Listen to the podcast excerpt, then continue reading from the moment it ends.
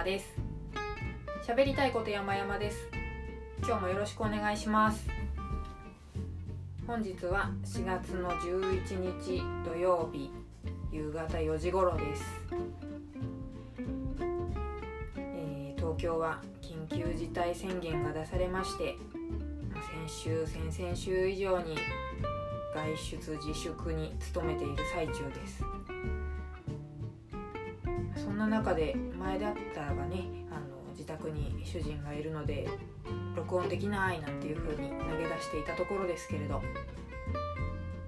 ぱり緊急事態は人を強くするのかもしれないですね。今自宅で私は収録をしております。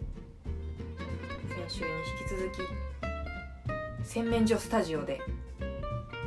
立ったまま録音しております。ねなんか立ったままマイクの前でこう収録だなんて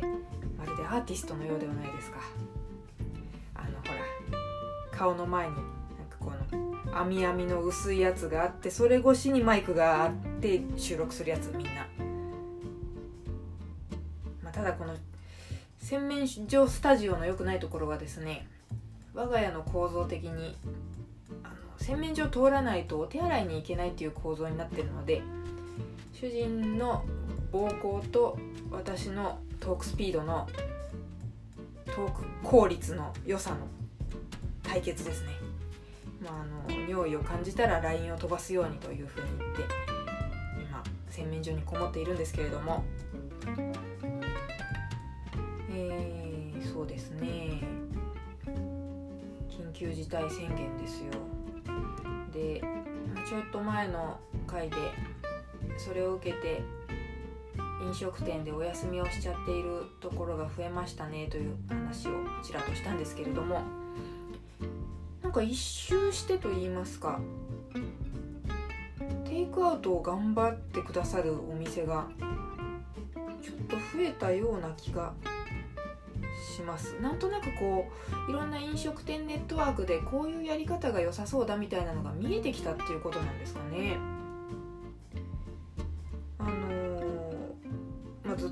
家で作るっていうのも気分転換欲しくなりますから、テイクアウトにちょっと今週もちょくちょくお世話になったんですけれどもうんなんかこう手探り感が減ってきている気がします。というのもあのちゃんとテイクアウトメニューを提示してくれる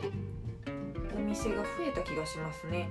お店の前にテイクアウトメニューのそのチラシというのかなあの紙を A4 ぐらいの紙を置いてあるお店だったりとかお店の前にテイクアウトメニューをデカデカと貼り出し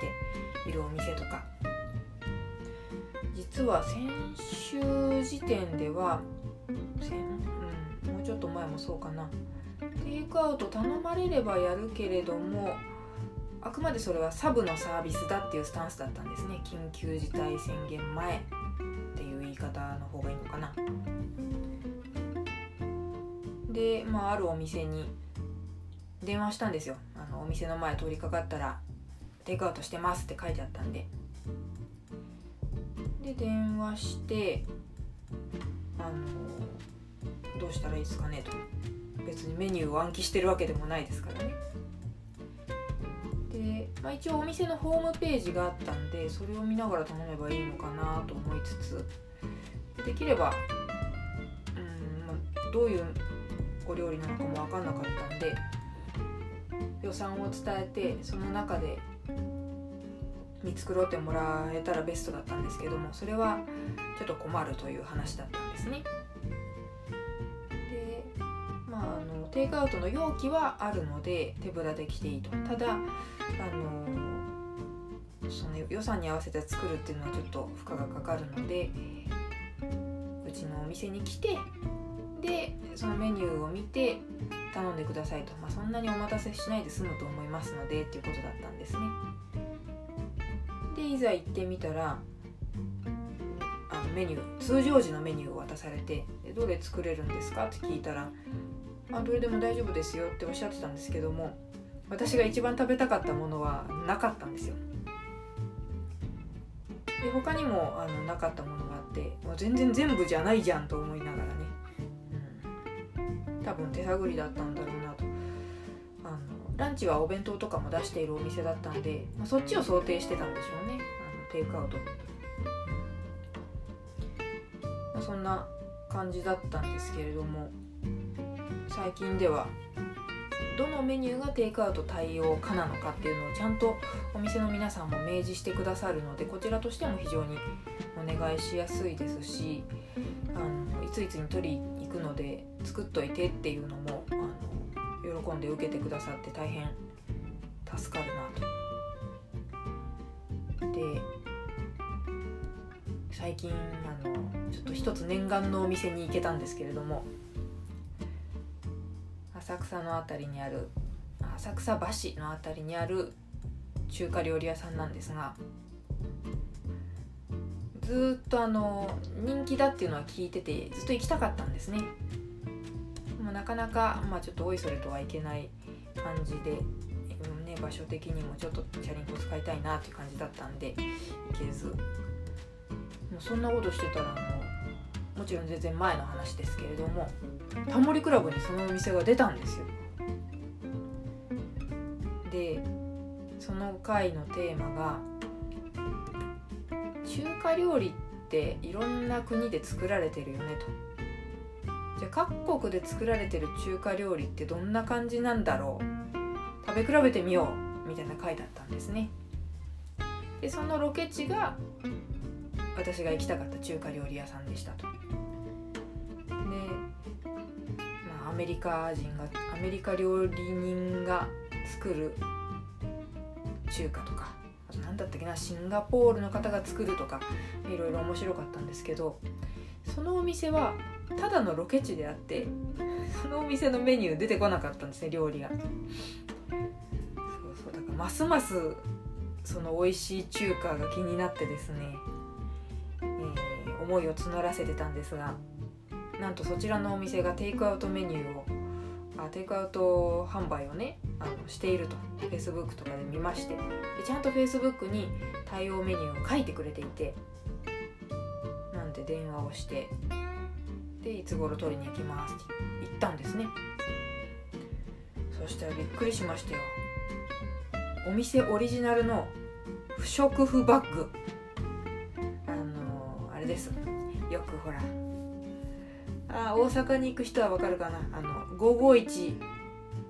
の肉まん冷凍版を買うと保冷バッグみたいなのをもらえるじゃないですか。買うんですけど正確には。ああいうやつ。あれの保冷機能の内版ですね。あのか普通の紙よりはちょっと頑丈で何回か使えるみたいな感じの。立派なそのバッグに入れてくれてて。なんかねちょっと嬉しかったです。そのバッグを愛用させてもらおうと思いますが。で味もやっぱ美味しかったですね。私は焼きビーフンも食べたんですが。そりゃ中華出来たてが美味しいですよ。だけどあのビ五目ビーフン焼きビーフンパックに詰まっちゃってこう蒸気もね多少はこう滞留しちゃいますよね。だからこそのちょっとダサい味わいになるのがまたたまらなかったんですよ。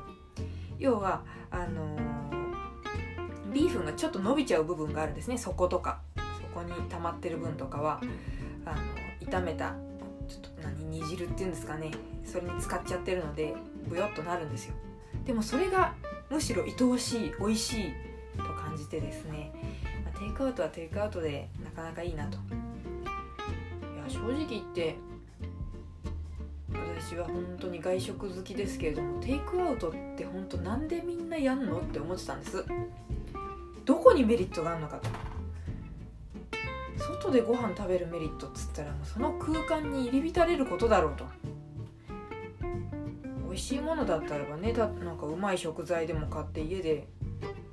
食べりゃいいわけだしわざわざお店で買うことないじゃんと思ったんですけど、こういう事態になって初めてテイクアウトの楽しさというか、うん、だってもう次どこのお店にしようかなってちょっとあの楽しく悩めるぐらいには魅力を感じることができるようになりました。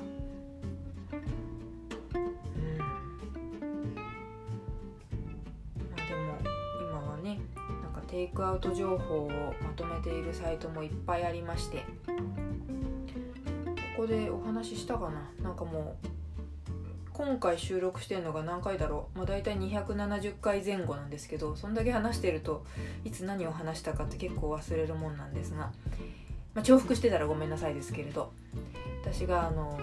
お仕事お手伝いしているロケッツっていう地域ブログ個人が書いているいろんなあの地域ネタのレポートブログをまとめたサイトっていうんですかね。位置情報に合わせてそれを表示してくれるんですけれどもそちらでもテイクアウト情報まとめ機能っていうのがつきまして是非よかったらロケッツのアプリあ PC から見られますね。もちろんスマホからも見られるんですけどもロケッツ LOCKETS これで調べて見てみていただきたいんですがその個人ブログの中にテイクアウト情報が書いてあればそれを拾って表示してくれるんです。で位置情報に合わせてですから自分の住んでいる場所とか、ま、指定した地域の中の、ま、そういうお店を紹介している記事が読めるわけですよ。なんかうまく説明できないですね。残念ながら私の住んでいるエリアはテイクアウト情報が表示されなかったんでむしろ私が書いていかなきゃなと。その焼きビーフンの魅力を。ちょっとお店的には嫌でしょうけどね。ブヨブヨしてるのが愛おしいとか言われると。不織布バッグとかも嬉しかったですしね。これは書かないことには。いやでもこの間も近所のラーメン屋さんが潰れちゃったんですよって話をしたんですがその中華屋さんに行く途中また見つけてしまいました。私が昔何回か行ってマスターにお世話になってたカラオケスナックが営業が終わっておりました。まあでもそのマスターはあくまでた私の推測ですけどね。趣味でそのスナックやってて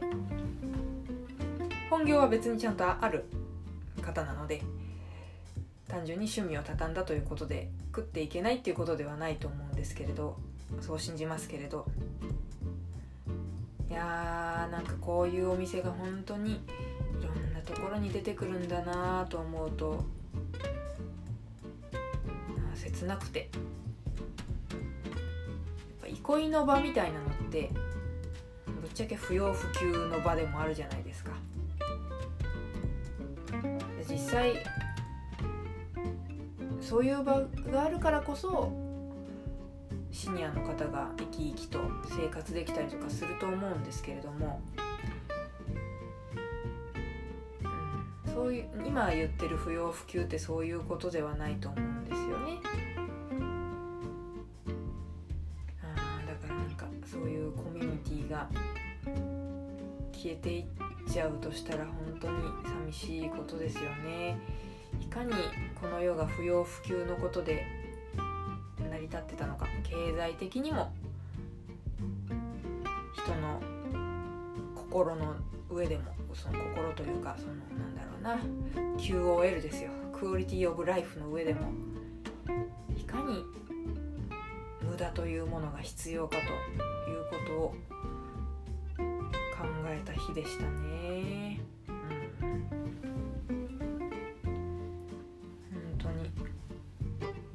ターコロナとかなんだウィズウィズコロナとかいろんな言い方してる人もいますけど。本当にこればっかしはねどういうことになるか分かんないですね。絶対に教科書になりますよね。それを体験できてるっていうのはなんか面白いなというのんきな気持ちもあったりして。うんでも私も身の回りで結構お仕事なくなっちゃったっていう人がいるので。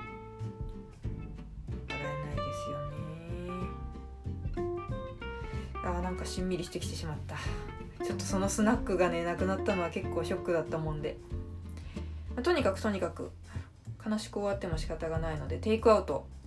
本当にねあのお家でずっと作ってると嫌になるじゃないですか。それに今日スーパーに一応買い出しに行ったんですけれどもとっても混んでてここでむしろもらっちゃうんじゃないのかっていう気持ちになったぐらいなんで。方でねテイクアウトだったらば時間指定してその時間に取りに行きさえすればいいわけだからとってもこう距離が人との距離が空いている状態で受け取れるわけですから安心っちゃ安心ですよ。あ話があっちゃこっちゃしますけれどももう一個言おうかな。あでもそれはまた別の時にしよう。もう15分話しちゃったんで、えー相変わらずのヨタ話で恐縮ですけれども。日でした。